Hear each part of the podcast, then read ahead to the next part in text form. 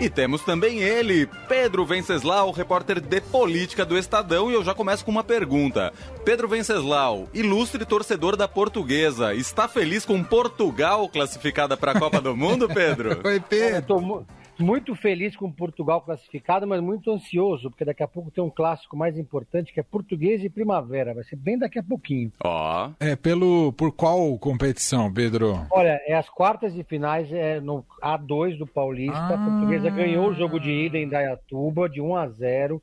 Portanto, pode empatar em casa hoje, se empatar aqui no Canindé, do ladinho da redação está na semifinal do Paulista e aí a um passo de voltar para a primeira divisão. aí sim. Estamos ansiosos para este retorno. Ah, e vai ter Corinthians e Portuguesa, mas do Rio de Janeiro na Copa do Brasil. Você tá valendo. Tá valendo, Pedro? Tá em casa. então tá bom, então tá bom. Pedro, quer dizer que procuram-se vices, mas precisam ser vices mulheres? É isso aqui na disputa estadual?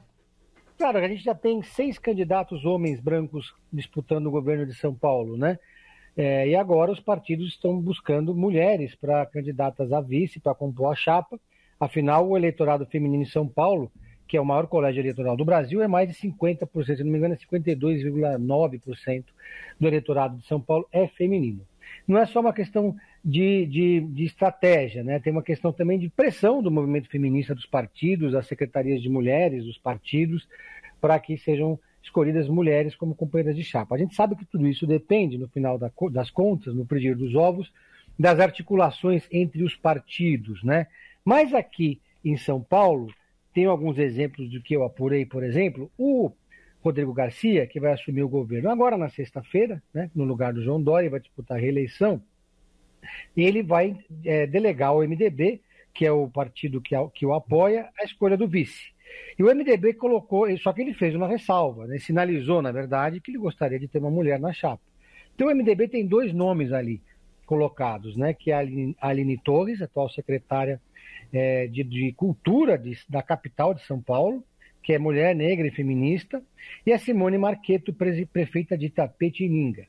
Mas Segundo me confidenciaram amigos do Rodrigo Garcia, ele diz, costuma dizer que a vice dos sonhos dele é a senadora Mara Gabrilli, porque ele vai, se ele vencer a eleição, ele não pode se candidatar mais uma vez à reeleição. Então ele teria que deixar o governo em abril de 2026 para disputar outro cargo, e aí, pela primeira vez, São Paulo teria uma mulher e tucana no governo. Já o Tarcísio Freitas, que, vai, que é o candidato do Bolsonaro em São Paulo, então repare que nesse caso o desafio é ainda maior, porque há uma resistência do eleitorado feminino ao Bolsonaro, que ele está no, tá no Republicanos, o Tarcísio, né? Sondou a prefeita Suelen Rossim, né? E a prefeita, que é, também é negra, só que é uma mulher negra evangélica, militante também, é mais no outro campo, né? No caso do, da esquerda, o debate é mais complicado, porque o PT e o PSB ainda não chegaram num acordo. Há uma pressão muito grande nos dois partidos para que haja uma mulher escolhida como candidata a vice. Por enquanto, no PSB, o Márcio França, enquanto eles não chegam num acordo, tem dito que a Tabata Amaral seria a candidata dos sonhos ali do Márcio França, se houvesse uma chapa pura, se não tivesse acordo com nenhum outro partido. No caso do PT, o debate está interditado mesmo, porque eles dizem que tem muito partido na coligação e não, é muito cedo para escolher, para dizer qual vai ser o nome, né, Manuel? É. Ah, é, e curioso, você traz aqui um retrato né, sobre essa busca na, na, disputa estadual aqui em São Paulo, mas é algo que se reflete também, essa ausência de representação feminina se reflete também na corrida presidencial. A Simone Tebet é a única até agora representante das mulheres para disputar a presidência. É muito, muito fraco isso, né, Pedro? Pois é, e os partidos na, na, disputa presidencial, o debate é o mesmo. Principalmente, Manuel, nesses, nesses partidos que são mais orgânicos, que têm militância.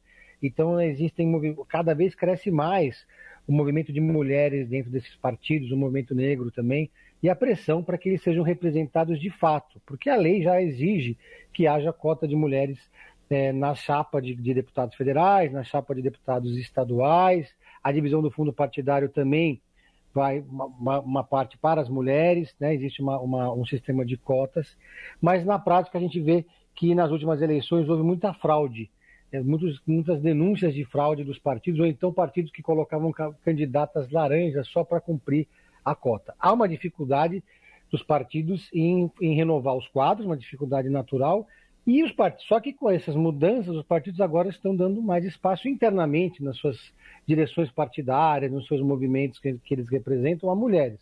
Só que isso ainda não chegou na eleição. O caso da Simone é, é, é emblemático, é a única mulher candidata a presidente da República, pré-candidata, e ainda não se sabe se ela vai chegar até a urna, porque existe uma longa caminhada até lá, os partidos do centro tentam se unir em torno de uma candidatura só, então a gente ainda não sabe se realmente a candidatura dela veio para valer. É. Nem mesmo houve essa crítica, inclusive interna dentro do PT, né, que o Lula trouxe o Alckmin para compor a chapa, mas houve essa crítica, né, da ausência também de uma figura feminina como vice do Lula, né, Pedro? Exatamente, é por isso que no caso do PT, é, já, nós vamos ter uma chapa de dois homens brancos novamente disputando a presidência da República. No caso, é uma chapa que tem um significado muito maior, muito. Né, é, para a esquerda, né? Para a esquerda, de você ampliar o eleitorado, sinalizar para o centro e etc. E tal. Então, essa é uma justificativa. Por isso que isso reforça a pressão no PT, nos estados, na esquerda em geral, para a escolha de candidatas a governadora, a senadora ou a vice, né? o que a gente vê que nas últimas eleições elas foram, as mulheres foram minoritárias nas disputas para governador, para senadora também. Elas são minoria no Senado ainda no Brasil. Então é um debate que é, é saudável que esse debate esteja acontecendo dentro dos partidos. Esses movimentos das mulheres cresceram. Todos os partidos hoje, Manuel, têm uma secretaria de mulheres que atuam dentro das instâncias partidárias e pressionam os partidos para ampliar esses espaços, o que é interessante e é uma mudança que vem acontecendo desde as últimas eleições. Muito bem, Pedro Venceslau, repórter de política do Estadão, está com a gente terças e quintas aqui no Fim de Tarde Dourado. Para fechar, Pedro, a gente sempre pede aquela dica do Pedro em série. Ah, você gostou do Oscar, Pedro? Eu gostei do Oscar, acompanhei toda aquela polêmica do tapa, nem me manifestei, porque não me cabe me manifestar sobre tudo, mas o, o, lamentei muito que o meu filme predileto, que aliás era a minha dica de hoje, é, não ganhou nenhuma estatueta, que foi a Filha Perdida. Ah, é a... verdade, eu achei que a Coleman podia ganhar, né? É, torci muito por ela, achei que o filme muito bom, não li o livro, mas eu entrevistei para o Caderno 2 uma especialista, que é a Juliana Bergamo, que fez o mestrado dela, sobre a Filha Perdida, né? Ela, uma especialista em Helena Ferrante, e ela disse que o livro está super bem retratado no filme, que o filme é fiel ao livro, e, mas de qualquer forma, eu achei um filmaço e achei que a Olivia estava muito bem, merecia levar esse Oscar. Muito bem. Pedro Venceslau, mas você queria dar a dica, né? Eu perguntei do Oscar. Você queria dar a dica, Pedro? Não, minha dica é essa, Filha Perdida, que Boa. tá na Netflix. Tá na Netflix. Não perca essa chance, né? É, é e não. É. Horrível. Só faço com Pedro isso. É.